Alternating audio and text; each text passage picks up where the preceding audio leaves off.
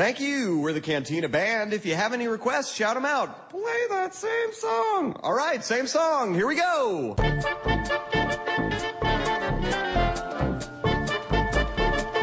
Fazendo uma ponte entre séries de TV e cinema, vocês viram a notícia que hoje foi anunciada a nova Jean Grey do novo filme dos X-Men? Vai ser a Sophie Turner da série Game of Thrones. Eu gostei bastante. A oh, famosa Sansa Stark, né? Ela. É. é. é, é, ela ganhou esse apelido. Eu parei de ver a série, na verdade, há alguns já há algum tempo, porque eu tinha a certeza assim de que ela ia acompanhar o que estava nos livros. Só que aí o pessoal foi me falando que não, já tem aí é quase com um universo paralelo dentro da série. E aí eu me vejo obrigado a acompanhar, claro, o resto de Game of Thrones. Mas eu devo ter parado na terceira temporada. Enfim, eu, eu acho que ela tem no currículo, claro, essa, essa série. E a, a tendência, claro, colocando uma atriz que tem 18 anos, é realmente colocar para trás o elenco original, que a gente já tá acostumado aí desde, desde o primeiro X-Men, nos anos 2000. Talvez, eventualmente, aparecer o, o, Wolverine, o Hugh Jackman como Logan, pra de repente dar um up, né, nos, nos papéis. Não que precise, afinal de contas, que a gente tem o James McAvoy, né, e o Michael Fassbender, né? Eu acho que ele deve aparecer, esse deve, se o Wolverine aparecer, esse deve ser o último filme. Porque já teve dois filmes com elenco novo, né? Que é o elenco lá dos anos 70. Nesse terceiro eu acho que vai ser o definitivo para fazer a transição. Porque, se eu não me engano, o Ian McKellen e o Patrick Stewart não vão, não vão mais aparecer nesse, né? Já deram uma declaração que não iam aparecer nesses filmes. Uh, esse elenco ele é muito bom, né? O elenco do, dos novos filmes dessa nova geração. Seguram muito bem. Eu acho que o, o Wolverine deve aparecer assim para fazer a última ponte entre os dois universos, os dois elencos. Porque além desses atores, atores que eu falei, já temos confirmados o Oscar Isaac, que é daquele filmão que do ano passado lá, o Inside Lewin Davis, né, vai ser o vai ser o Apocalipse e também temos o Channing Tatum como Gambit. Claro, existe uma toda uma, uma, uma crítica, né? Afinal de contas, o, o, Gambit nos quadrinhos ele é, ele é um francês, mas que para quem já viu Foxcatcher sabe que o Channing Tatum sabe atuar bem. E ele tá agora na, meio que na crise da onda, né? É um ator bem requisitado pelos estúdios. Eu, particularmente, tenho muito problema com o personagem Gambit. Eu acho totalmente desnecessário. Nos quadrinhos já não gosto dele, no desenho não gostava. E, enfim, sei lá. Acho que não, não precisava incluí-lo. O First Class já, já, provou que não precisa ter o Wolverine com a história dos X-Men funcionar. Eu até espero que não usem mais o Hugh Jackman, nada contra ele, mas acho que os, os X-Men têm boas histórias sem o Wolverine e tem personagens muito mais complexos que podem ser melhor explorados sem ter o Wolverine lá, porque quer queira ou quer não, se ele estiver dentro do filme, ele acaba puxando ou o protagonismo ou muita parte da trama para ele. Então eu, eu prefiro que ele, que ele não esteja. E sobre a Sophie Turner, tem alguns problemas dela como uma atriz, mas ela é linda pra caramba, pode estar lá por mim sempre todo no filme. Vou reclamar não, cara. E agora que ela tem 18 anos, já dá para fazer alguma coisa mais interessante. É, apesar de não fazer X-Men, mas enfim. Desde liberado, né? Mas eu, eu fico muito feliz com. Tem duas notícias sobre Game of Thrones que me, me empolgaram. Foram essa e a de que a Emilia Clarke vai ser a Sarah Connor. Ah, é verdade. Ah, sim. As duas na série não me. Mas eu não consigo sentir a força que eu preciso que elas me passem, sabe? A Emilia Clarke, principalmente, que faz a, a Calice, ela tem uma personagem que é extremamente poderosa, né? Né? Mas eu não consigo. Não sei se é, se é proposital, se é um problema de roteiro, mas, ou se é a atuação da, da menina, né? Mas eu não consigo ver esse poder todo. É, a Sonsa Stark eu nem, nem falar nada, né? Mas assim, eu espero que nesses papéis elas se mostrem o que precisa para arrumar o caminho para estar entre as grandes, sabe? Bem-vindo aí a Oscar Isaac, bem-vindo a Sofia Turner. Só não mexe na Jennifer Lawrence, por favor. Deixa, continua deixando ela semi, ela seminua lá com mística pra mim tá tudo bem. aqui é o Thiago Lira, o Tigre. Aqui é Marcelo Zanholi. E aqui quem fala é Matheus Desse. E vocês estão ouvindo o Tigrecast. Este programa é um apoio da Rádio São Paulo Digital, um programa da Liga Nacional Web Rádio, spfcdigital.com.br.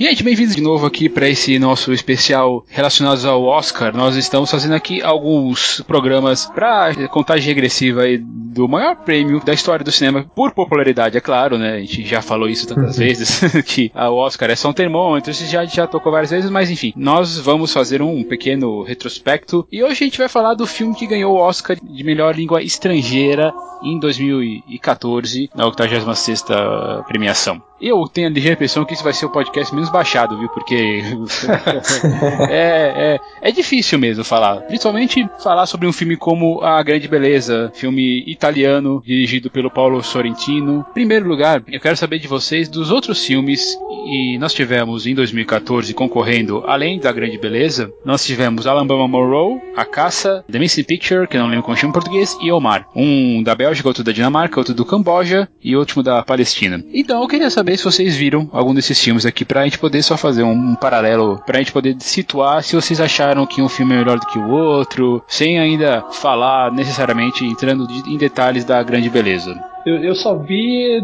outros dois filmes. Eu vi A Caça e eu vi o Belga, o. Alabama Monroe. Alabama Monroe. Que é, era o meu preferido até, dos trailers que eu mais gostava. Até eu gosto muito da Caça, mas nunca acreditei que ele pudesse ganhar, ganhar o Oscar. Tava entre a Grande Beleza e o Alabama Monroe. E até achava que o Alabama venceria, né? Acabou dando Grande Beleza. Mas enfim, são, pra mim são dois grandes filmes. Se você chegar a ver, vê-los também, mas pra mim são dois. Dois, dois grandes filmes muito bem realizados, né, com boas atuações. Aí é o enfoque de história, né? Cada um vai, vai, vai para uma vertente. Sabe, é, é, que a grande beleza talvez tenha mais cara de Oscar. Eu sei que a gente já discutiu isso antes, né? Esses conceitos, né? Mas, sei lá, eu acho que a grande beleza ele representa mais o que é um Oscar de língua estrangeira eu tinha gostado mais da caça, cara. Mas é, é o que o Marcelo falou. A, a, caça não é o tipo de filme que ganha um Oscar, né? Principalmente por ter um tema assim. Como é que a gente pode descrever o tema de A Caça? Né? Polêmico. Né? É, exatamente. Muito polêmico. Ô, Bateu, só te contando um pouco, só pra acrescentar, além de ser um tema polêmico, na época ele estava muito em voga por a questão do Woody Allen, né? Das declarações da, da filha. Ai, como é que chama? Como é que chama a filha da. Já falamos sobre isso lá no. É, já falamos sobre o bebê de Rosemary, meu Deus. É. Isso, isso, isso. É. Ai, nossa, fugiu o nome dela. Farrell, lá, né? É, então, como que é chama? Ah, bom, eu esqueci o nome dela. Mas enfim, tava, tava muito em voga naquela época. Então, dificilmente a caça ganharia naquele ano o Oscar. Mas vale muito a pena ver. É. Eu tô com vocês, assisti apenas Lambon Morrow e a caça, além da grande beleza. Tenho um carinho muito especial pela caça, realmente por ele ser polêmico. E não que o Alabama Monroe não seja polêmico também, ele lida é. com, hum. pesquisa de células tronco esse tipo de coisa, é uma certa alfinetada na política americana, né, sobre relação a isso, e também tem a ver com espiritualidade. A Caça é um filme muito mais denso, muito mais triste, muito mais polêmico, né, como a gente já falou. Incomoda mais, né? Nossa, incomoda, incomodadíssimo. Eu lembro que quando eu assisti esse filme, eu saí até meio perturbado dele. E, e os outros dois lá do Camboja e da Palestina não, não pude assistir, eu acho que eles, se chegaram no Brasil, eles demoraram muito para aparecer, e aí eu acabei perdendo eles na, na, no cinema. Mas dos três que eu assisti, eu prefiro muito mais A Caça do que os outros dois. Mas ainda assim são, são bons, filmes, bons filmes. E como a gente já falou várias vezes, né? O Oscar prefere dar um prêmio, até quando chega a questões assim de filmes, filmes é, estrangeiros, na maioria das vezes não é uma, uma máxima, né? Aquele um, um meio termo, né? Nem, nem, o, nem uhum. o muito polêmico, nem o paradão, né? Prefere dar uhum. lá para aquele lá que fica é, na, numa zona de conforto, né? A escolha segura, né? Exatamente.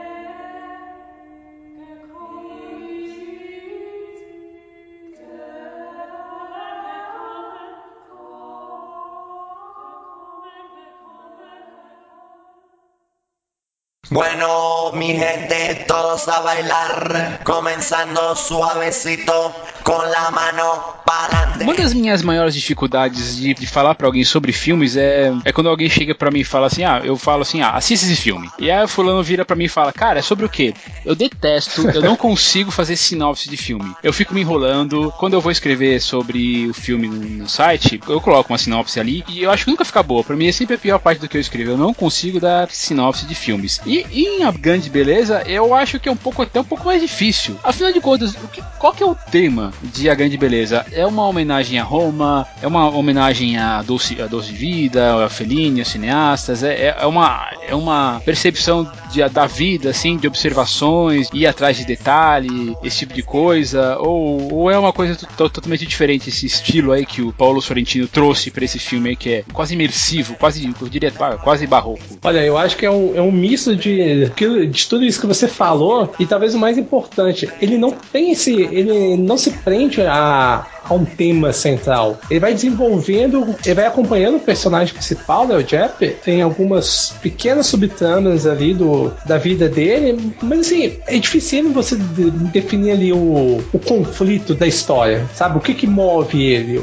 Já falamos tantas vezes da jornada do herói, né? E aqui. Sim, é, sim, nossa. aqui. No, no, Quase puff, né? sim, sim, é. é. Você vai seguindo os impulsos dele ali. Assim, eu, eu lembro a primeira vez que eu assisti o filme, eu revi agora pra poder gravar o cast, e eu tive o mesmo incômodo da cena inicial, aquela festa maluca, cara, que você não entende nada. Eu olhava aquilo ali, eu não conseguia entender. De primeira, assim, eu não conseguia me encaixar ali. Aí depois você percebe, né? Uma celebração ali, mas, sabe, alguma, alguma coisa ali parece. Alguma coisa, não, quase tudo ali, sabe? Parece deslocado. Você fala, uma dança estranha, com pessoas muito estranhas. E aí você fica pensando ali, tá, agora o filme vai desenvolver, vamos ver por onde que ele vai ali. E ele não vai te dando dicas fáceis. Não, ele não mastiga nada para você. Isso é até uma característica do cinema europeu. Ele não vai te mastigar nada. Pra quem tá muito acostumado com o cinema americano, mesmo brasileiro, né, que é influenciado pelo americano, é, quando pega um filme europeu e não vê ele tão. É, não é nem linear, mas não é tão didático, te causa um pouquinho de estranheza no início. Depois você acaba tentando se encontrar ali no meio, de, no meio daquela história. Mas no começo é uma estranheza, para mim pelo menos, eu sempre me, me, sinto muito incomodado. É muito difícil mesmo, né? É, de cara você vê que essa questão que o Marcelo falou da, da estranheza, e aí você até consegue fazer um, um paralelo com o, o, que seria um dos temas do filme, né? Que é a, justamente a estranheza e a, e a superficialidade do ser e de todas aquelas pessoas com, com as quais o, o Jack convive, né? Porque, se eu não me engano, é nessa cena inicial também que ele diz que. Ah, não vou ter aqui a citação é, exata. Ele fala o que que. Mas... As, quando ele era jovem, o que que perguntavam o que que ele mais gostava na vida? Exatamente. Ele disse que era o cheiro da casa de gente velha, né? É. Isso, é. Então, então você já vê que ele tem um, uma relação de estranhamento com as outras pessoas, né? E eu acho que esse estranhamento é bem refletido em. Acho que não só essa primeira, mas todas essas festas malucas que acontecem durante o filme. E tem essa coisa aí que vocês falaram do cinema europeu, porque é tudo muito cheio de signo, é tudo muito. se aposta muito no silêncio, né? Assim, enquanto o, o, o que a gente faz aqui na Grande América é, é falar e, e, mostrar lá, eles mostram e esperam que você fale dentro de, de você mesmo sobre o que aquilo tá falando, tá, tá, tá, sendo mostrado, né? Então, é engraçado, não sei se isso me incomoda até hoje um pouco, não por achar ruim assim, mas por achar muito diferente que essa questão da aposta que existe no silêncio, né? Se não for o silêncio total, assim, é, considerando que tem umas festas e tem umas músicas incessantes, que seja no, no silêncio verbal. É realmente a música ela é pouco usada assim como, como trilha sonora, né? Muitas das coisas são até diegéticas, né? Uhum. Em grande parte, o uso da, da música é totalmente diegética, é, é inserida no, no, no contexto da, das festas, né? E, e, outra característica, complementando também o que o Matheus falou, você não vai ver diálogos expositivos em cinema europeu, muito raro você pegar situações assim. E uma coisa que me que eu me lembro em todas todas as festas que teve, que ocorreram durante o filme, você via muito sorriso, mas você não via felicidade. Praticamente todos os personagens esconde, escondem ou guardam para dentro de si alguma coisa. Talvez esse seja um dos grandes méritos, porque assim, ele retrata Roma, mostra é, várias nuances ali da, da, da, cidade, né? Mostra a beleza da, da cidade histórica, das ruínas,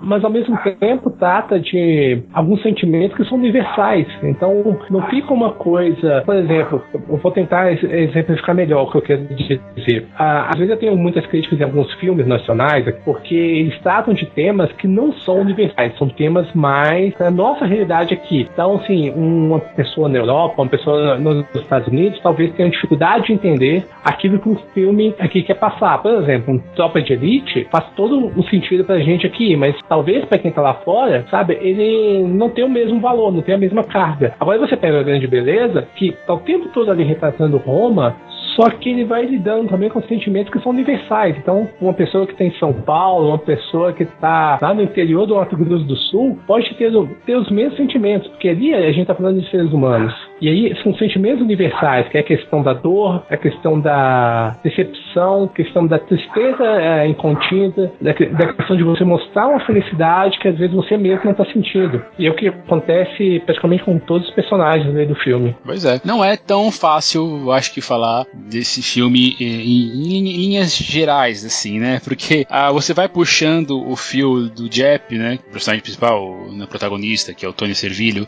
e aí você vai vendo a relação que ele tem com os amigos dele, com a própria cidade, com a arte, ou, ou, ou questionando o que é arte e o que não é. E a gente vai viajando nesse, nessa Roma particular dele, né? Ao mesmo tempo que a gente vai vendo uma Roma conhecida para quem conhece Roma, pelo menos, né? Que não é o meu caso. não, não é, não é o meu também. Engraçado que eu assisti é. com a minha esposa. Minha esposa já, já teve na Itália. Ela até falava assim: ah, eu conheço ali, ah, eu fui. Eu tenho quase certeza que eu fui naquele bairro comer uma pizza ali. Mas, sabe, mas é, assim, isso é indiferente, é indiferente. É, é, você se encanta com, com aquela cidade, ao mesmo tempo tem alguns momentos que você. Tudo não faz você se desaponta, mas você se sente solidário com o definhamento também da cidade. Talvez não da cidade, mas das pessoas que compõem aquela cidade. Sabe, é, você pegar aquela sociedade, aquela, aquela classe burguesa ali, que é uma classe praticamente toda vivendo de aparências, né, de muito luxo, mas de, de pouquíssima satisfação. Eu, eu acho que você tocou no, numa palavra-chave aí, Marcelo, que é essa questão do definhamento, né? Porque uma coisa que passa o filme todo assim, é a questão da decadência, né? a decadência artística, a decadência pessoal, eu acho que se eu fosse dizer para alguém qual que é o tema do filme, eu diria, entre outros vários que, que assim, tem, acho que eu diria a decadência. Hum, interessante. Sim, sim, porque é, é, em, em, vários momentos, o Thiago citou isso também, a, a questão do olhar sobre a arte. Então ali tem, durante vários momentos no filme, tem algumas pinceladas que te leva a questionar o que seria arte de verdade. Então assim, a gente vê ali uma criança tendo um, um acesso talvez de fúria, ou sendo induzida até aquela fúria e produzir uma arte ali e ganha milhões naquilo. Aí ao mesmo tempo, bem no início do filme, você tem aquela mulher, né, que pratica uma espécie de arte com o próprio corpo, né, que ela vai lá e bate a própria cabeça, sabe? Então, aí tem aquela outra cena também, que é no jogo de do atirador de facas também. Então, assim, você vai questionando ali o que é arte? O que é arte para aquelas pessoas? Aquilo é verdadeiramente uma arte e qual é o valor da arte, qual é o valor do artista. Por exemplo, o personagem do, do ele escreveu só um livro, parece que ele vive desse glamour desse livro até hoje, né? Mais de 40 anos, se não me engano, né, que o filme havia sido o filme. O livro foi publicado e mesmo assim você vê que ele tem um, um livre acesso à alta burguesia. Ele não é uma pessoa tão influente em termos artísticos, mas ele conhece praticamente toda a alta sociedade de Roma ali. E você vai vendo que são pessoas importantes, são artistas, são escritores, tem também um, um, tem um rapaz lá que cuida de galerias. Então, sim, aí você, vai, vai pensando e, e, até tentando adivinhar qual é o pensamento do, do Jepp nesse sentido ali. Ó. O que é e qual é o valor dessa arte? Se ele escreveu um livro há 40 anos, que alguns até questionam se ele é ou não relevante, e até hoje ele vive disso, então para que, que ele vai se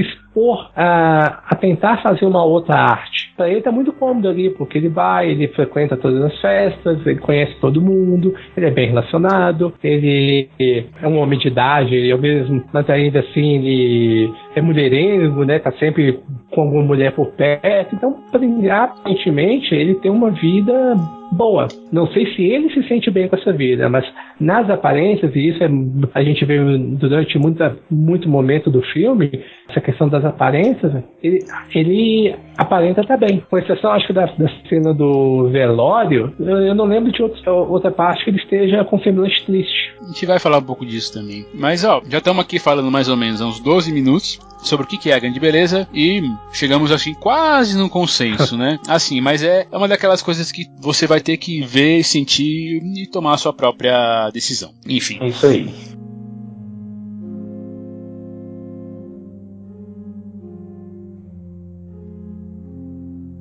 E passando aqui para discussão do filme em si, bom, já, já vamos falar que o filme tem spoilers, mas um filme como esse é, é um pouco complicado falar sobre spoilers, porque, digamos assim, ele não tem grandes surpresas, né? É, não, não tem reviravolta. É, ele, ele mal sequer tem uma, uma trama, né, em si. Ele, ele tem um conflito, mas ele não tem uma, uma linha narrativa, né? Então, o que, que seria o spoiler, né, nessa... No fim das contas, a gente vai falar sobre alguns momentos importantes da, da trama, mas é, é, é, um, é um fiapo de narração, né? Você, nós estamos acompanhando esse personagem Jack, tá fazendo seus 65 anos e, ali com uma festona e como o Marcelo já falou, ele é um cara da, da alta sociedade porque escreveu um livro uma época e aí ele ficou famoso por causa disso, né? E aparentemente ele faz o mesmo, mesmo aniversário, aniversário no mesmo dia que, que Roma faz. Então, logo no começo, antes de a gente conhecer os, esse personagem, né? A, o Paulo Sorrentino ele passeia com a câmera por Roma, uma câmera, é uma câmera suave, assim, tem, tem planos lindos, cada um mais bonito que o outro outro, cara. Tem uma, é, é, de novo, é como a gente fala, a gente vai, pode falar assim também de motivos técnicos, por exemplo, como a eliminação do filme, a fotografia, o jeito que a câmera se move, às vezes é,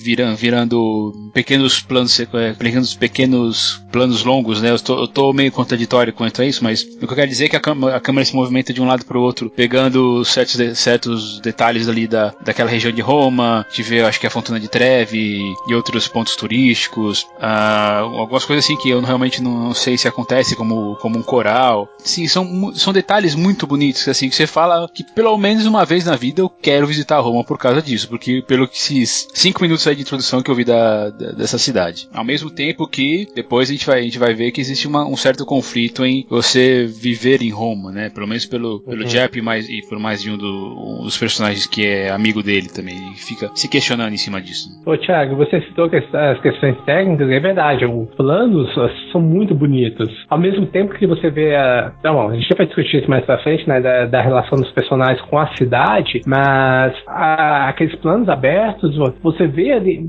Aquilo que você falou, dá vontade de você conhecê-la. É lógico que é diferente você ir visitar e você morar na cidade. Então são situações diferentes. E uma coisa que me chama muita, me chamou né, muita atenção no filme é a questão da fotografia, que mostra as coisas fortes, né? Um, em tons quase dourados quando é durante o dia é, e quando é à noite é, é aquele azul cintilante, sabe? Você vê então, não é uma cidade assim opaca, não é uma cidade que brilha, tanto no dia quanto na, na noite, ela, sabe, ela tem força, ela, ela traz é, um algo a mais ali para as pessoas admirarem. Talvez elas não percebam isso, talvez estejam preocupadas com outras coisas, mas a cidade se faz presente ali o tempo todo, seja dia, seja noite ali para eles.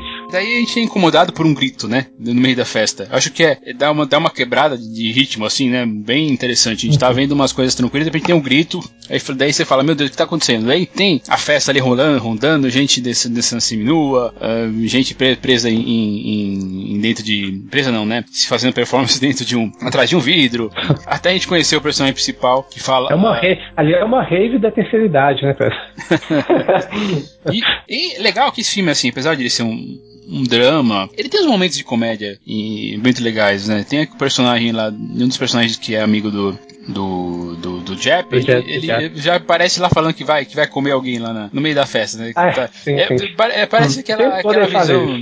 Parece aquela visão do, do, velho, do velhinho tarado, sabe? Esse especial que fica falando lá pra dançarina que vai ficar comendo, comendo outra, esse é o, é o Carlo Buquirosso, né? Eu não vou lembrar o nome do personagem agora. É o Lelo. É, são vários amigos dele, assim. Aí você vê que ele criou uma roda de, de, de amizades. Assim, como é muito grande, a gente toma que aqueles personagens são, assim, grande maioria deles, estão lá por interesse, porque estão felizes por estar em volta do Jep, que foi famoso aí, mas tem o círculo de amigos dele que, que é importante, né? Incluindo a chefe, que é editora, esses, esses caras aí é, que acabam sendo, de vez em quando, um, como se diz, é, um, alívio cômico passageiro nessa, nessa, nessa vida. E é, e é engraçado, né? Você falou de alívio cômico. É, até o alívio cômico é, é meio. Até o alívio cômico tem um sentimento meio pesado, assim, meio decadente no filme, né? Porque o filme é classificado como drama e comédia, né? Se eu não me engano. É. E, É. e assim, ele. Mesmo que ele seja classificado como comédia,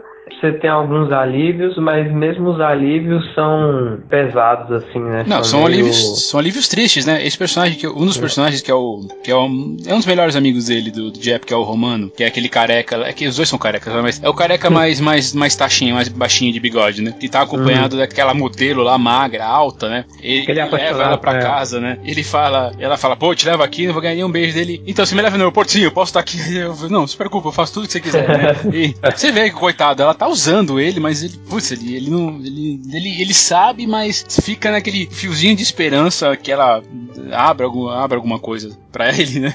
Mas no fim das contas ele é só jo- jogado de um lado pra outro e ela tá lá, fica, fica né? Fala assim, eu não sou, não sou propriedade de ninguém, né? Mas ele, mas ele, digamos assim, espera que, que, dê, que dê algo, né? É assim, é, uma, é um alívio cômico, mas também é uma coisa triste, né? Que o, perso- que o personagem É. faz, né? Que a personagem faz. Sim, totalmente. Porque é assim, como a gente, eu, eu citei aqui alguns momentos, tem cada personagem ali tem uma, uma cruz interna particular. E a dele talvez é essa, é tentar ser aceito por aquela mulher. Ser aceito de verdade, não só por ter interesse, mas por sentimento mesmo. E, e é muito triste aquilo, porque você percebe que ele tá tentando fazer tudo que é possível ali, tudo que ela pede ali, pra ver quem sabe se desperta alguma afeição, alguma coisa a mais, mas, mas ela se mantém distante. E claramente é, ela tá só usando ele, claramente. Interessante ter falado de uma cruz. Tem uma certa cena que esse objeto de adoração do, do Romano, essa atriz aí, ele tá conversando com o Jeff, dela vira, dele vira, e ela tá lá observando ele, e ele- ela tá com um vestido preto e branco que forma uma cruz, e a cruz, assim, o eixo dela, uma cruz de cabeça pra baixo, fecha bem no meio das pernas dela. É uma cena. Sim, sim, É sim, uma cena verdade. muito, muito interessante. Esses É amigos, esses amigos do, do, do, Jep acabam fazendo parte da, da narrativa, né? Nós falamos, nós três aqui já falamos sobre essa frase do Jep, que ele estava destinado a se tornar um escritor. E aí a gente entra um pouquinho na, na visão dele, né? Enquanto ele, enquanto ele vai passeando por Roma, a gente vê que ele vai observando as pequenas coisas, como as crianças rindo de um cachorro sendo puxado pelo nono, pássaros que voam no céu de Roma, no, no céu, na manhã da- do céu de Roma. Ah, são, são, ele para para apreciar esses pequenos momentos, ainda, ainda que ele não tenha mais. eh, Como, é como se ele estivesse procurando alguma coisa, né? E a gente sugerido que, que seja alguma coisa, algum tipo de inspiração para ele continuar a, a arte dele, né? Porque ele continua escrevendo, né? Só que ele, ele escreve lá para aquela pra editora dele, e, mas ele faz é, o que ele faz é são entrevistas, né? Não é, Sim, sim, não é, sim. não é uma, cria, não é uma criação do, do zero. né? Não, é, ele é, é só um jornalista, não só. Ele é um jornalista, mas, mas ele não, não tem a, talvez mais a ambição de se tornar um autor de histórias. E, e essas cenas do cotidiano, pra mim, assim, me dão uma, uma, uma sensação de, assim, que ele observa as coisas e talvez ele já não veja mais tanto encantamento naquelas coisas. Ele, ele as considera, isso é uma, assim, uma visão, uma viagem minha, mas talvez. Eu, eu penso assim, que ele olha todas aquelas situações do cotidiano, aparentemente simples, e até as acha, acha bonitas, mas não, não mais se comove, não mais se encanta com elas. Talvez também seja uma coisa trivial, uma coisa que ele vê ali a todo momento. De novo, é é uma visão minha. Talvez seja um pouco do contraste. É, nessas cenas do, do que mostram o cotidiano, então assim, eu tenho uma, uma visão, não sei se é correta, mas é uma coisa que foi uma sensação que na hora passou para mim, que a visão do diretor é diferente da visão do personagem. Enquanto o personagem observa aquelas cenas do cotidiano e até as acha bonitas, mas talvez ele não se encante mais com elas como ele já se encantou outra vez, o diretor nos mostra elas, e até em, longas dura, em longa duração, porque ele sim, ele é encantado com a cidade ele é um. A impressão que dá é que ele é um grande amante de Roma. Que quer mostrar que a beleza de Roma está ali na está nas ruínas, está em Petar, mas está também na, na, nas pequenas coisas do, do dia a dia, seja nas crianças, seja na, no céu de Roma, mas ao tempo todo eu, eu acredito que ele queira mostrar essas pequenas belezas que talvez formam a grande beleza que, que Roma contém. Eu tenho uma visão um, um pouco diferente disso, mas é, é, é, uma coisa meio pessoal, assim, porque uma fala recorrente do filme é, é a do próprio Jeff dizendo que as pessoas perguntam por que, que ele só escreveu um livro, né? Porque ele não voltou a escrever. Uhum. E aí, numa das vezes, acho que é um amigo dele que pergunta, e ele só diz: Ah, é, eu, não, eu nunca tenho a, a citação Exato. Mas ele fala, ele fala alguma coisa do tipo, ah, olha, olha só pra, pra essa festa, sabe? Ele fala que nunca consegue achar um momento, um momento tranquilo para isso, né? Tá sempre alguma coisa acontecendo. Isso, e, e a, a, impressão que me dá é que essa agitação toda causada por todas essa, essas pessoas superficiais e pelas quais ele é envolto, vão diminuindo a sensibilidade dele em relação ao que um dia ele pode ter considerado como a grande beleza, sabe? Eu acho que quando ele olha para esses esses pequenos momentos naturais que acontecem, eu acho que são as, os momentos em que ele percebe que ele chegou mais perto de, de encontrar a tão procurada grande beleza, mas que por ter, como é que eu posso dizer, por, por ter tido os sentidos dele meio, meio desgastados por causa de, dessa vida frívola e, e, e superficial que ele e, e o círculo de amizade dele vivem, ele acaba não conseguindo mais ter esse contato puro com a grande beleza. E, é, e aí eu acho que ele geralmente tem um, ele para, olha essas coisas e aí você sente uma, uma certa. Não, é exatamente uma tristeza, né? Mas você sente um, um espírito de. Não vou saber um, um substantivo agora que, que se encaixe, mas é seria quase uma tristeza. Hã? Conforto seria? Um desconforto? É, eu acho que um desconforto cabe, cara. É, ele, ele sente esse desconforto, você percebe que ele que ele fica frustrado, sabe? Porque é, para mim assim, aquilo é o mais é o mais perto que ele percebe que vai encontrar, que, que vai chegar da grande beleza, mas mesmo assim ele não chega, e aí ele se frustra, sabe? Mas não é justamente esse contraste que talvez assim realça essa, essa questão da, da, busca da beleza e talvez a beleza tá ali o tempo todo, porque aquelas pessoas da alta sociedade, elas assim se proclamam, né, ou passam uma imagem que são ah, bem sucedidas, que são mega inteligentes, que como se estivessem acima do, do, das outras pessoas. Como tem aquele diálogo genial ah, entre o Jep e a acho que é a Stefania, eu não lembro agora o personagem. É Sim, Stefania? É, é, então, o diálogo longo é o é o mais longo de, de, de, em relação a Stefan. Isso, isso,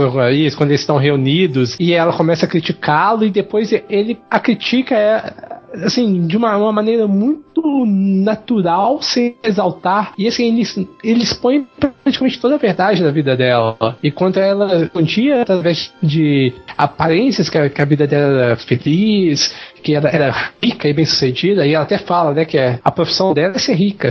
Só que e o, e o Jeff começa a falar algumas das características e algumas das, dos cotidianos dela e alguns hábitos que tem, hábitos da família dela, do marido, né, que tá saindo com outra há, muito, há, há vários anos. Então é aquilo, é como se eles estão ali vivendo uma realidade tentando mostrar uma aparência que não é deles. Tem uma outra personagem também que eh, no começo também fala que ela gosta de tirar fotos de si mesma e colocar no Facebook para as pessoas verem. Então, assim, as pessoas estão mais preocupadas em, em mostrar uma imagem feliz ou de bem-sucedida para os demais em detrimento daquilo que elas sentem dentro de si mesmas. E, e muitas vezes é, é como se elas se, se enganassem E alguns personagens ao longo da história meio que vão percebendo isso. Creio que depois desse diálogo, a Stefania acaba percebendo, né, como a vida dela estava sendo fútil, né? Tem aquele amigo também do Jepp, mais pro fim do filme também, que ele, que ele fala, ah, cansei dessa cidade, essa cidade me decepcionou. Então, assim, é, é mais um que também que ficou o tempo todo tentando alguma coisa, mas é, não, não, não trazia para ele uma real felicidade, não trazia satisfação para ele. Então, assim, é como se todos ali tivessem é, uma. quisessem um, algo que nem eles mesmos soubessem explicar o que era. É, era algo mais para os outros do que para si mesmos. Eu tenho, eu tenho essa impressão, uma impressão parecida também. Porque a gente já falou, né? É, é uma coisa um tanto melancólica, ao mesmo tempo é uma coisa melancólica que a gente vai acompanhando ao mesmo, ao mesmo tempo que vamos vendo essas belezas que a cidade tem, mas que para ele já, já não já não já não lhe ganha, né? É, tem determinado momento um pouco mais um pouco mais para frente que ele se diz um misantropo, né? Ou seja, ele não ele odeia a humanidade, né, em geral.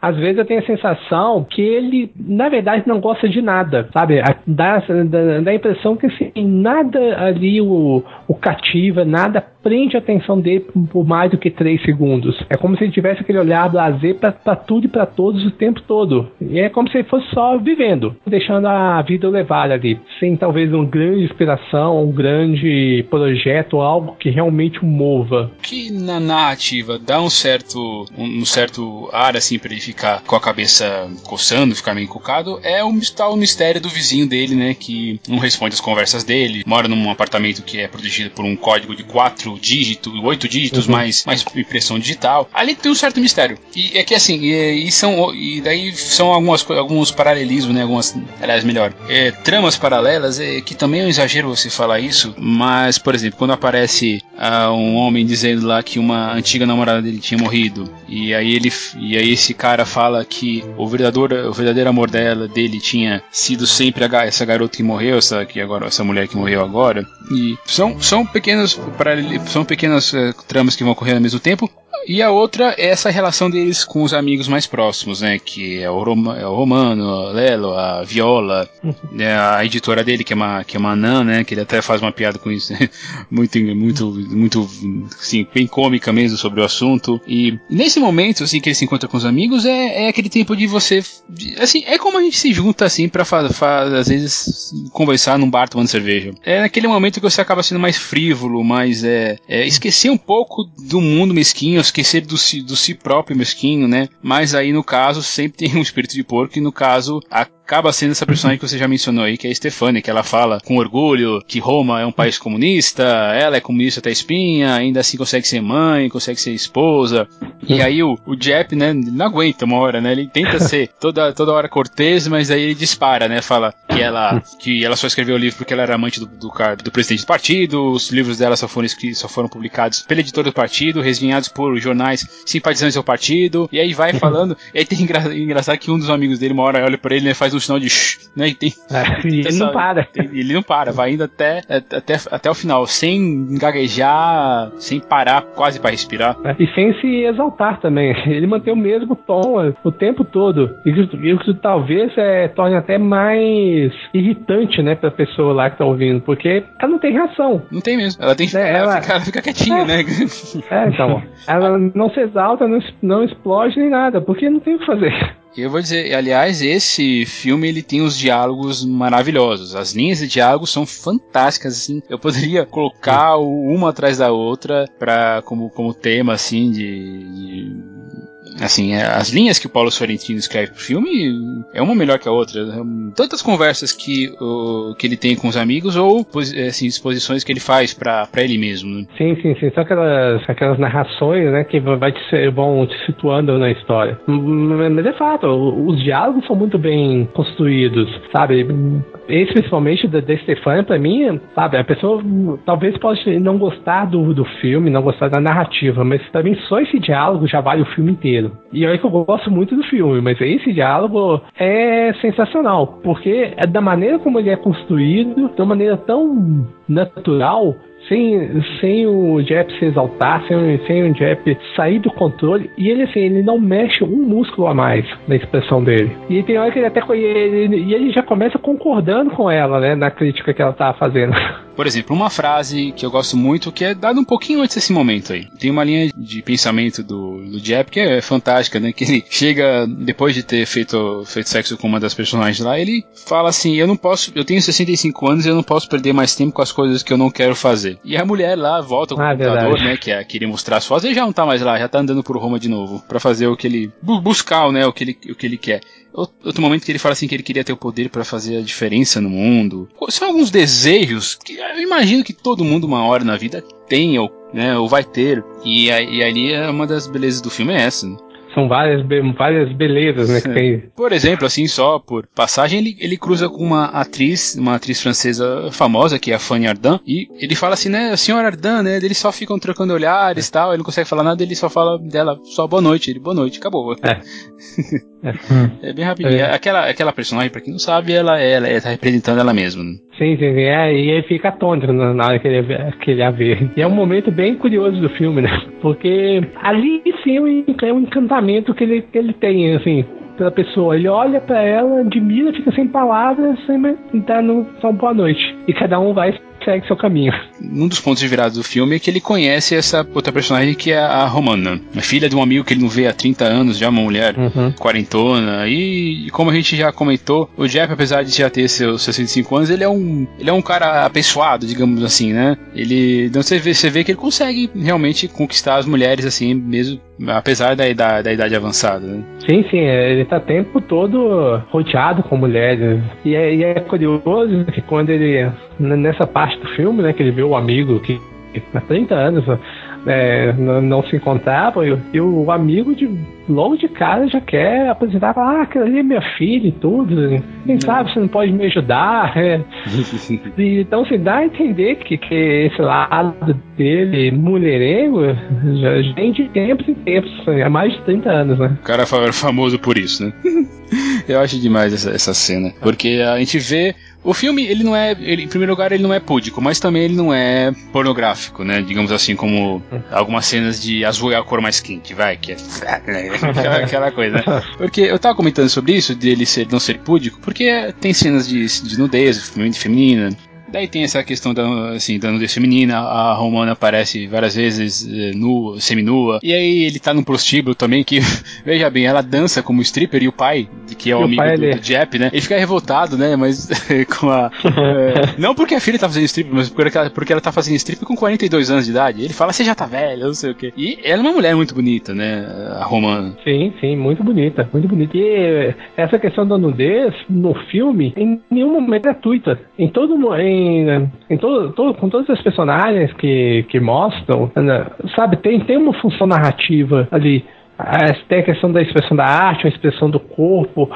Sabe, nada ali é foi apenas jogado. É, como a gente vê em alguns filmes, né, que só colocam aquilo pra chamar a atenção. Ali não. A nudez em si não, não chama atenção por ela. Ela, ela tá inserida dentro da narrativa e tem importância dentro da, da cena. Não, não tá ali só pra, pra mostrar, ah, vou mostrar uma mulher pelada aqui, pá. Não, não é por isso. E ele faz uma ligação interessante com a Romana quando eles co- co- começam a falar sobre a primeira vez de cada um, né? Ela fala e um tanto por cima a gente, a gente pega ah, momentos do, como, de como foi. E daí tem uma, por exemplo, tem a cena lá do cara jogando futebol. Você fica pensando, meu Deus, por que, que isso tá na montagem, né? Ah, é, é, tão- é tão, di- é tão diferente, né? Sim, sim. do, do que o resto do filme. E aí o Jeff vai falar da primeira vez dele, como é que foi, e ele começa a transformar aquilo tudo em poesia, né? Ele, ele, até, ele até não consegue terminar, né, termi- terminar a história, né, pelos motivos dele, né? Que é a lembrança dessa moça que a gente falou mais cedo, que havia falecido recentemente, né? E ele, ali ele transforma tudo em... em- ele escreve, né, so- sobre, sobre a vida dele com a- umas palavras lindas demais, né? Sim, sim, é, é uma parte quase lírica ali da, da história. E talvez o fato dele não conseguir completar é, é justamente o que ele fala no, no final do filme, né? Que ele não consegue mais encontrar a grande beleza dele. E é uma cena, e, e de novo, né? Estamos aqui falando, e vou falar, entrar de novo no tema da fotografia, porque quando eles estão naquela festa lá com os pais malucos que fazem a, a filha eh, fazer uma obra de arte, que, que no fim das contas você fica olhando assim, meu Deus, meninas, realmente menina tá chorando, enquanto ela vai jogando os baldes na, na tela, ela, ela faz uma coisa muito bonita, uma arte muito bonita no final, mas assim, é, o que, pai assim faria isso, né, com uma, com uma criança? Essa é a preocupação, né? E de novo, o que a arte Eu tenho um conceito bem grande de arte. Agora, eu posso dizer assim que você jogar, você, você pegar uma tela em branco, riscar ela em, a 90 graus, colocar no Museu de Arte Moderna e falar que é arte, é arte, mas não quer dizer que seja uma arte boa. Isso é muito sim, sim. E aí vem uma cena, uma cena belíssima aí, quando ele tá com a Romana, ele encontra um conhecido que tem as chaves dos grandes palácios de, de Roma. E ali, cara, é uma coisa tão, tão assim, tão bonita assim de se ver. Ele vai passeando pela, pela, pelas estátuas, pelos quadros, com um candelabro, e ali ele vai pintando com a luz naquele passeio. Uhum. E, e, e, o termo fotografia, o clássico é isso, é você fotografia é pintar com luz. E ali ele, uhum. Paulo Sorrentino ele tava pintando pra gente na tela cada vez que aproximava de uma estátua ou de um quadro naquele, naquele passeio dos dois, que é uma coisa fantástica demais. É assim, assim, se fosse para escolher uma das cenas mais bonitas do filme, seria esse passeio que ele faz, que, eles, que os três fazem dentro dos palácios. Sim, sim, é verdade. É, é, é bem, é, é, muito belo. A forma como, como é mostrada, a fotografia dele naquele, naquele momento, né? e aqui a gente tá falando, a gente pode, a gente tem, é, pode ter, encontrar algumas dificuldades em determinar um, um, um tema central para o filme, mas a questão técnica não, não, tem, não tem dúvida em relação aos méritos da, da, das questões técnicas, principalmente a fotografia, que mim é um dos grandes acertos do filme. Uhum. E põe grande nisso, né? Depois desses momentos tão belos, a gente passa por uma série de fatalidades, né? Nós temos um enterro, um funeral de um, de um filho de um dos amigos dele, que tem algum problema sério, né? E algum, algum tipo de, de, de psicose, ele, ele se mata, e aí nós temos uma série de, de tragédias durante o filme, né? Primeiro é com esse personagem, e aí ele começa a, a dar regras, né? Do, de um funeral, enquanto, enquanto um a. modo Romana, operante ali. É, enquanto a Romana vai escolhendo o, que vestir durante, durante, durante, essa cerimônia. E tem uma determinada hora que ele fala assim que não é elegante você chorar porque a dor tem que ser do, é da família, da né? família, né? Do, dos, dos enlutados. O que é uma coisa é uma coisa assim, como é que eu posso dizer? Faz sentido, né? Você, assim, ah, tudo bem, ele tá, mas assim, é, é mas o problema é que pra vida, pra vida não tem regras, né? Por isso que ele, ele acaba chorando quando vai uh, segurar o caixão, né, do, do, rapaz, né? Primeiro é um momento de grande constrangimento, né? Porque o padre na cerimônia pede assim, aqueles que são amigos do, do falecido, por favor, venham, né? E aí daí o pessoal fica parado só só depois que o, o um olhar desesperado da mãe faz algum faz eles mudarem de ideia, né? E daí tem que ser o, os mais velhos, né? Os amigos dela para carregar hum. o caixão, né? É uma coisa é. triste demais, né? É, e, é, e, é, é, na questão da fala dele, assim, não,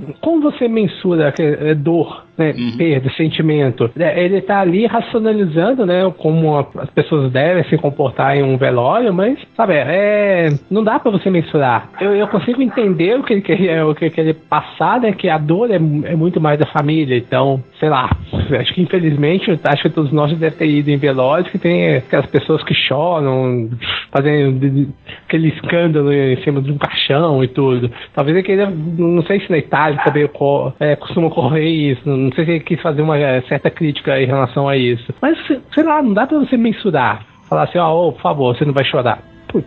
Ah, não, não, só vai chorar a pessoa que é da família. Mas, mas é uma parte. É um, é, eu encaro até mais como um alívio cômico dentro, dentro da história do que, do que uma parte pesada. Porque na verdade é uma situação pesada e, e ele insere esse, essa pequena historinha ali um, como um pequeno alívio cômico. E eu falei da sequência de tragédias porque logo depois, um pouco depois, nós descobrimos que a Ramona está doente, alguma doença que ela não fala, né? Que ela gasta todo o dinheiro dela em tratamento. E ali ele já tem uma relação, né? Os dois já estão, já estão namorando, são apaixonados. E ele faz uma coisa muito bonita por ela que é trazer o café da manhã na cama, né? E ela tá parada, daí ela tá paradinha, daí você fala, nossa, já deu alguma coisa, né? E daí ela responde, não, daqui a pouco me, daqui a pouco eu, eu, eu como, né? Mas ali você não acha que o é, Sorrentino meio que emulou um, Ah, gente, me fugiu o nome. Não, mas eu sei o que você quer dizer. Ali foi meio simbólico ela virar e olhar sim, o mar, sim, né? sim, sim, sim, porque ela tava. Ela Muito ficou estática, é isso, aí ficou estática e fala, putz, aconteceu alguma coisa, aconteceu, ela morreu, o que aconteceu ali, sabe? Acho que ali o diretor fez uma sacanagemzinha com o espectador. Eu também, eu também acho, mas é porque, porque assim, ele pergunta se ela vê o mar, né? Que é uma, sim, é uma sim, cena. Ela olha pra... Porque é uma cena que ele faz várias vezes, né? Ele olha pro teto e vê o mar dele que, que é o passado, né? Aquela vez que ele se apaixonou pela. pela que ele teve sim, uma sim. paixão, né? Dessa, de novo dessa moça que, que morreu. E aí, quando ela vê, ele fala assim: Eu tô vendo o mar, a gente ouve até uns, uns barulhos de mar mesmo, de, de gaivotas, e, e aí ela fecha o olho Ali, assim, eu, eu considero que é simbólico, sim, mas mesmo assim não deixa de ser bonito. Sim, muito é, bonito, é uma, uma das passagens assim, de morte que eu mais gostei de ver no cinema. Sim, mais gostei. É meio, meio contraditório a gente falar isso, mas é. na verdade, Não, não, mas é compreensível, sim, sim. Da maneira como é retratado, é, é muito belo, da, Uhum. sabe? Se você, você sente é, ali uma, uma delicadeza da forma como o diretor re- retratou ali aquele momento. Infelizmente, é, com essa morte aí, eu acho que o Jeb fica até um pouco mais melancólico com, com a vida, né? Porque ele tem aquele determinada hora que. Primeiro a gente vê um, um navio afun- afundado, se eu tô bem lembrado, é o, é o, é o Costa Concórdia, né? Sim, sim, mas, é, mas em, um, em um determinado momento no filme, a editora de, do, do Jeff cita isso, né? Que ela fala que ele deveria fazer uma matéria, alguma coisa assim, sobre o Co- Concórdia. Inclusive serve para situar a gente historicamente onde, quando a história tá passando, né? Também é uma. Ali ele acabou de perder uma pessoa, ele viu um naufrágio onde morreram 32 pessoas. E nesse momento ele, ele encontra um amigo que é um mágico, né? Vai fazer a, a- uma girafa desaparecer, né? E ele, ele chega assim, não, você quer ver? Ele é, mas você pode me fazer desaparecer? É, é, uma, é, uma, é um diálogo de cortar o coração mesmo, né? Sim, sim, É, sim. é. Aí, aí o cara responde, né? Ah, você acha que se eu tivesse esse poder, eu não faria isso comigo? Ele é tudo uma ilusão. É apenas É. ilusão, né? É. E nesse momento que aparece de novo lá o personagem do Romano, que ele, ele, ele vai se despedir, né, do cara. Ele fala, eu não vou mais me apresentar, Roma me, me decepcionou. E ele fala assim, você, o Rom- o Romano né, fala pro, pro Jep, você é o único cara que eu acho que eu devo me despedir. E aí ele vira as costas, vai embora, cumpriu a sua missão. E aí quando ele vira, cadê a girafa, né? Você viu? O Jep sumiu. É uma, é uma cena muito bonita também, né? Bem, é bem tocante mesmo. Nesse momento, eu acho que o, o filme ele, ele pega o a sequência mais emocionante da trama, né? Eu se- me senti muito emocionado quando ele vai depois fazer uma outra reportagem sobre o cara que tirou as fotos dele mesmo por, por 30 anos e fez. E fez To- Todos os dias, né? todos os dias, aí fez uma montagem numa, numa situação de Roma. Ah, eu, eu não sei, eu não consigo entender por que que eu gostei tanto daquela cena. Mas ela, sabe, eu, tô, eu tô tentando é, racionalizar aquele momento, mas eu me senti muito tocado por, a- por aquela relação do, do cara com as fotografias. E eu não consigo entender direito por quê. Uhum. Eu não consigo escrever, assim, falar por que que eu me senti tão emocionado naquela cena. Ah, ma- mas aquela cena, se você pensar também, é é mais um dos momentos do filme onde te mostra um tipo de arte que você pode se perguntar se aquilo ali é arte ou não. Por exemplo, o Thiago, você está falando, você se sentiu tocado por aquela cena, você não sabe explicar o porquê, mas te, te trouxe um sentimento. Eu, assim, gostei da cena, mas pra mim não teve nada, de, assim, nada tão especial. Então, assim, é mais um do- dos momentos no filme que, que vão falando essa, essa questão da, da arte, de como a arte, a percepção dela varia das pessoas. Ah, interessante.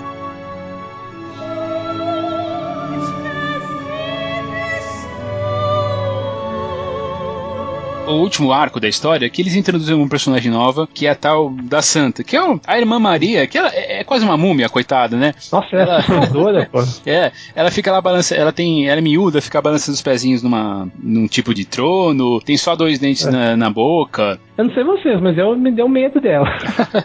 Eu não, eu não senti medo não, eu senti eu assim senti, que ela achei era, muito estranho. eu, eu achei, eu vi uma estranheza nela, mas eu, eu via, pelo menos no começo, eu tinha a impressão que ela estava ali sendo mostrada como um totem e, e o assessor dela que falava por ela, e parecia Uhum. muito que ela estava tava mais usando a figura dela do que realmente acreditando no que é na mensagem dela. E nesse momento eu acho que a, a narrativa dá uma esticada um pouquinho além do que deveria, sabe? Esse filme tem 2 Uhum. horas e 20, eu não cortaria tanto dele, mas eu acho que essa parte final poderia dar uma, uma, uma espremida mesmo. Porque tem a, a figura lá do daquele do bispo lá que quer ser o centro das atenções de tudo, ele quer falar da, da, Uhum. da receita de, de pato dele, sei lá o que que é, e nunca ninguém ninguém de- deixa ele terminar. Ele- ele- antes, tem, antes tem uma fala assim que o futuro é maravilhoso, né? Que ele fica dançando lá com aquela com a Stefania lá, a personagem que ele, ele deu o Creu antes, né? Um pouco mais cedo na narrativa.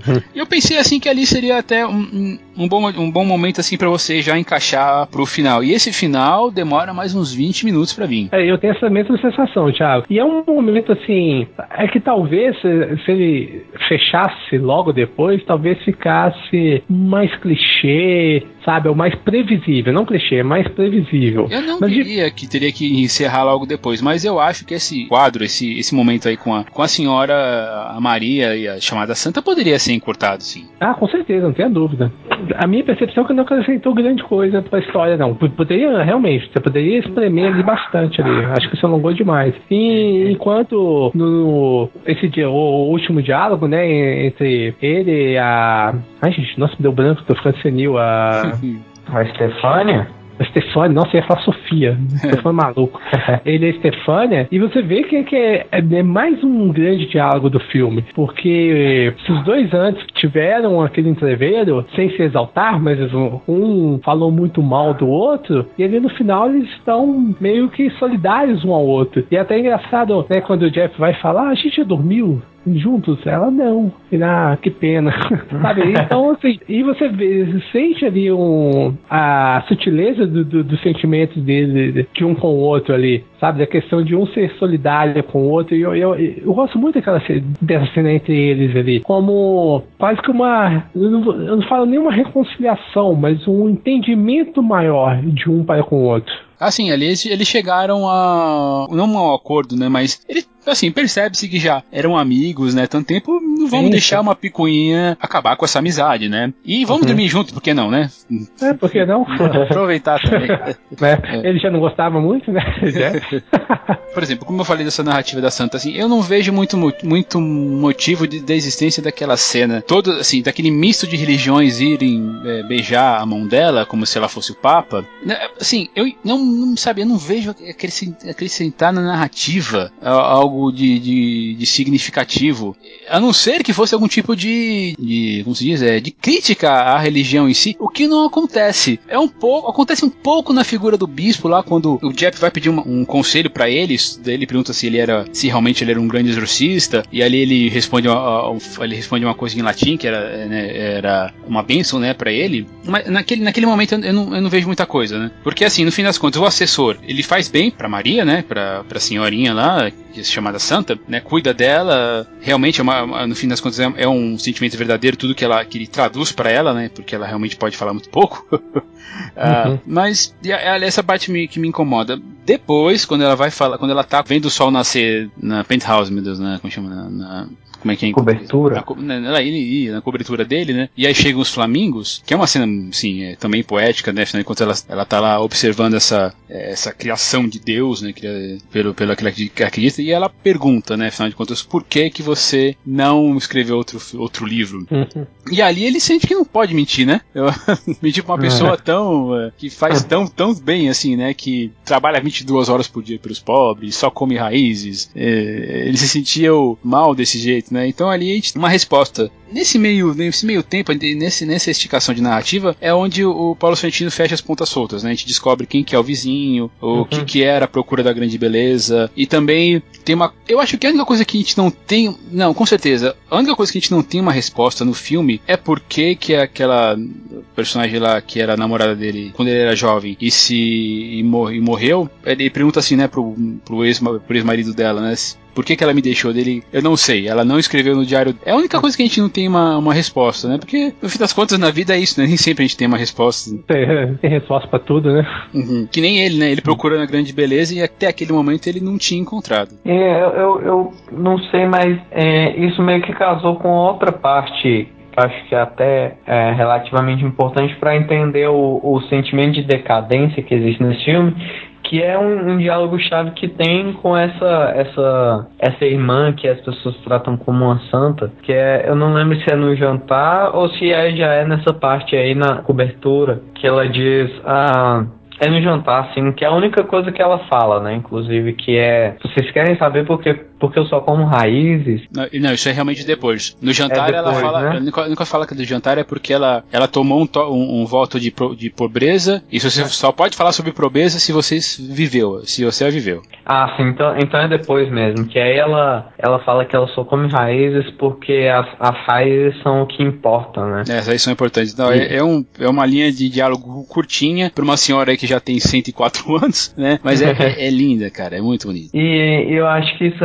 reflete assim todo o sentimento que existe que existe de- desse ah, como é que eu posso falar? Desse interesse que ele, vive, que ele vive agora, desse sentimento de, de decadência, dessa, é, de toda essa melancolia que, que envolve o filme com essa high society da terceira idade, sabe? Esse, esse negócio de, ah, ele, ele, ele é um escritor, para alguns ele, ele é um escritor que mesmo tendo escrito só um livro, ele ainda é influente, ele tem contato com vários, vários tipos de artistas, mas você vê que a, é, os, os planos, assim, seriam os, os trechos mais que mais refletem algum tipo de, de felicidade nele são os trechos em que ele se vê lembrando da, da garota que um dia ele amou e que terminou com ele, mas que sempre o amou, né?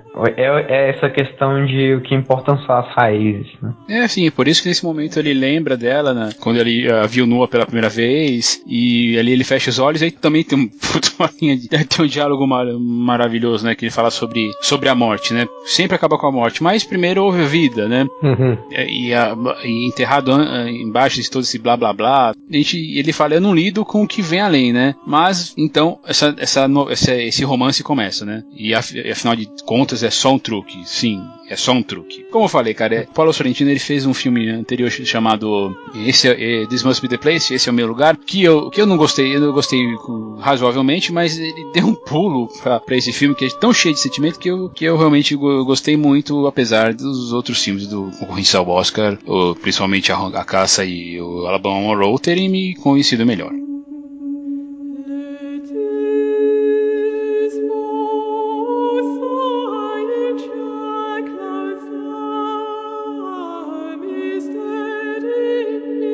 Depois dessa conversa aqui, eu vou perguntar para vocês a nossa, fazer a nossa tradicional pergunta, da a nossa tradicional colocação das, das considerações finais. Pode começar você, Matheus. Opa, eu? Eita. É, você vamos, vamos, vamos, variar hoje. Vamos lá, vamos ah, não tava esperando. é um filme muito bonito, é incontestável que o filme é muito bonito. Ele tem alguns diálogos assim que esse pessoal de Tumblr dá, dá assim conteúdo para um para um ano todo de, de postagem de esse pessoal que posta print de diálogo de filme dá um tem tem pra, tem mão de é, obra-prima né para caramba obra-prima o quê? Tem matéria-prima para um trabalho de um ano inteiro. Ele tem um, uma atmosfera assim que te envolve. Eu não fazendo um paralelo assim com o filme que eu torcia no, no ano passado que era a caça ele não chegou a, a me envolver de uma forma tão intensa como a caça me envolveu mas é, ele me envolve de um jeito muito bonito. Ele tem planos que dariam assim imagens de, de, de, de fundo, dariam pinturas maravilhosas. Uh, mas assim é um filme que é, é lento. E eu não sei se por um lado isso é bom, né? Porque eu não sei se se ele fosse mais rápido, mais, mais objetivo, ele conseguiria passar toda essa atmosfera, todo esse sentimento que ele passa, né? Ele tem sim alguns, alguns momentos que poderiam ser, ser menores, mas por outro lado ele tem assim um, umas apostas no silêncio que eu acho que são a grande sacada do, do cinema europeu e ele tem um, uma, uma montagem que de vez, de vez em quando coloca coloca é, como é que eu falo situações que são atemporais, né, que, que não se encaixam dentro da narrativa, mas que funcionam não só para o entendimento, mas é, para o aproveitamento do filme. É um filme sensacional, ainda não tenho certeza se eu gosto, é, se, se eu acho que ele seria melhor que a caça, mas isso são questões que eu vou deixar para esse pessoal que entende de arte aí, porque de arte mesmo eu não entendo nada. Ok. E você, Marcelo? Como eu acredito que as pessoas devem ter percebido, é um filme que não é tão fácil falar sobre ele. É, ele é, ele é bem complexo. Porém, acho muito válido a discussão em torno dele. Tentar decifrar tem um tema central ou as como a gente tentou fazer aqui, né? Esse tempo todo aqui. Ah, só mais um detalhe, a gente acabou passando batido, mas é um filme que tem forte influência né, em outro grande clássico do cinema,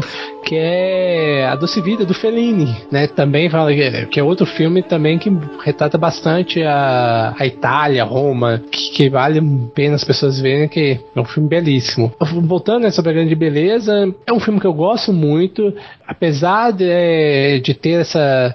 de falar que eu, eu tinha preferido o, Alabama Morrow, talvez se a gente fizesse um podcast sobre o Alabama, talvez não tivesse tantas discussões. Não que é um filme menor, pelo contrário, tem questões muito complexas, mas eu, eu, eu acho grande beleza tem uma, uma questão de, desses sentimentos universais de fazer um contraste entre o glamour e a decadência daquela grande sociedade, sabe? Então, isso me, me atrai bastante. Ao mesmo tempo que mostra a, a cidade de Roma, mostra aqueles planos dela bela, e ao mesmo tempo, para alguns personagens, não, não tem beleza mais nela, ou eles já não enxergam mais beleza naquela cidade, porque a sociedade em si se tornou, ficou decadente. Outra coisa que eu gosto muito no, no filme, né, como o Matheus também citou, a questão dos diálogos, né, a fotografia, como a gente já falou várias vezes durante o cast. Então, é um filme que, melhor do que a gente tentar aqui dar um sentido ou dar uma explicação racional, como toda arte, ele precisa ser visto e ser sentido, cada um ter a sua percepção, porque é um filme que vai, vai despertar sentimentos diversos. Uma pessoa pode assistir ele e achar uma obra de arte, ou pode assistir e falar assim, não entendi, ou achar chato, sabe? É um filme que não passa batida em relação a emoções, sabe? Não, não, não, ele com certeza não é um filme que unânime em relação a, ao que ele desperta. Talvez a única unanimidade seja que ele fomenta muita discussão, fomenta bastante análise. E enfim, fica a dica.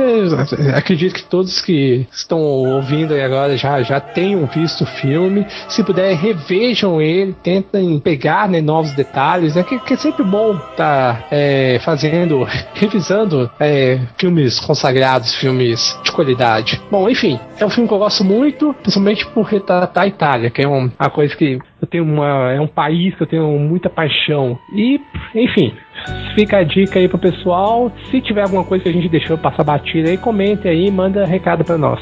Pois é, porque principalmente esse é um filme que a gente não falou tudo aqui nesse, nessa um pouco mais de quase uma hora de conversa bruta, um pouquinho mais de uma hora bruta de conversa. Ele é ambicioso, ele é lindamente filmado, cara. Ele tem planos maravilhosos, movimentos de câmera suaves. Ele, ele é um filme que não corre, então apesar de, como, como já falei, que ele apesar de se esticar um pouquinho nessas duas horas e vinte de filme, ele tem momentos é, exatamente para você parar e observar aquela Roma que você talvez conheça, talvez não conheça, mas a, a grande, a grande beleza é, é, é, cinema, sabe? Quando eu quero, quero dizer, ele é, ele é ele, ótima definição, sabe? Eu acho que essa é a melhor definição do filme. Ele é tão bonito, ele, é, ele, é, ele tem uma, ele tem uma sensação assim de quando você assiste, principalmente em tela grande, que merece, que realmente, infelizmente não vai dar, mas merece ser ter visto, ter sido visto assim. É uma grande beleza mesmo. Ele é virtuoso demais, ele, ele, é, ele, é, ele tem momentos inesperados, digamos assim. Ele, sabe, é meio assim de explodir a, a cabeça das pessoas. Já falamos aí da, da, doce, da vida, da doce vida, né? Talvez seja a doce vida do século XXI. Um, e tem, ele é, ele é, então, assim, eu vou ficar me repetindo porque ele, ele é lindo demais, mas ah, não só visualmente, sabe? Tem os diálogos do Paulo Sorrentino, a gente já comentou aqui do, do personagem do Jeff, eles fazem, eles fazem, deveriam fazer parte, assim, de qualquer estúdio de cinema, porque é uma coisa fantástica. Apesar de eu gostar muito mais da caça, por, mais, mais pelo tema, mais por, pelo sentido de narrativa, não jogue fora grande beleza. É, ele foi lançado em, em, em, home video aqui no Brasil, então deem de, de assistir. Na qualidade, assim, assistem em qualidade boa, pelo amor de Deus, porque no final das contas é, ele, é um, ele é um filme que você tem que pe pegar uh, essas nuances, essa. É, é, assim, é, é, eu vou dizer tocar, mas não é bem essa palavra. Mas a vontade de você tocar no que você vê ali durante, durante a tela. Uhum. e o Paulo Sorrentino fez grande serviço pra gente, trazendo essa, esses pequenos momentos assim de Roma e, e dessa visão desse personagem aí que é, é, melancólico, mas ao mesmo tempo é tão interessante que valeu a pena visitar.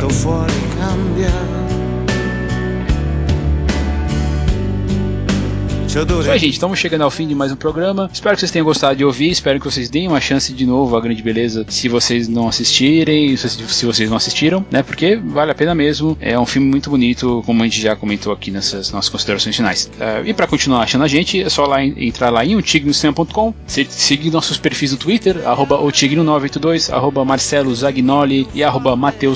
Também, o perfil, também na página no Facebook, fb.com.br Cinema. Também temos aqui na postagem um link para o grupo no Facebook, e nós podemos fazer interações melhores. Também temos uma lista no Spotify para vocês ouvirem as músicas, as músicas que eu coloco no final de cada, cada programa. Também para comentar, os melhores jeitos são, são entrar em contato por e-mail, pelo contato arroba ou melhor ainda, aqui na postagem do arquivo, onde você pode logar no Discos e conversar com a gente. Então, para nossa sessão musical, vamos ouvir This Must Be the Place, do Talking Heads, que faz parte da trilha sonora do outro filme do Paulo Sorrentino que eu comentei, que é This Must Be The Place, aqui é o meu lugar. Então, gente, valeu mais uma vez, Matheus, Marcelo, por ter participado. E a gente Opa, se... valeu, valeu. E a gente se vê na semana que vem. Tchau. Tchau, tchau pessoal. Até, até mais.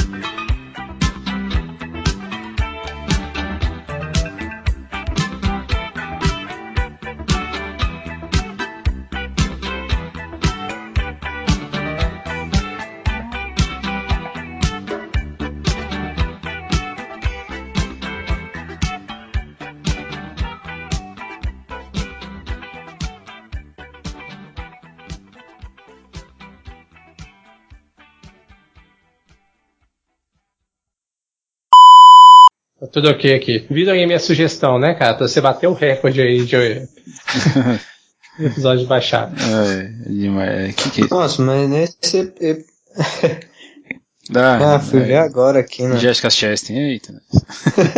Eita, cara. É. Como eu brinco com meus Tinha- amigos, que eu, um- eu, doaria meu, eu doaria meu braço esquerdo pra ela. Já tenho direito mesmo, doaria meu braço esquerdo. Cortaria ele fora pra ela. É, é, ok.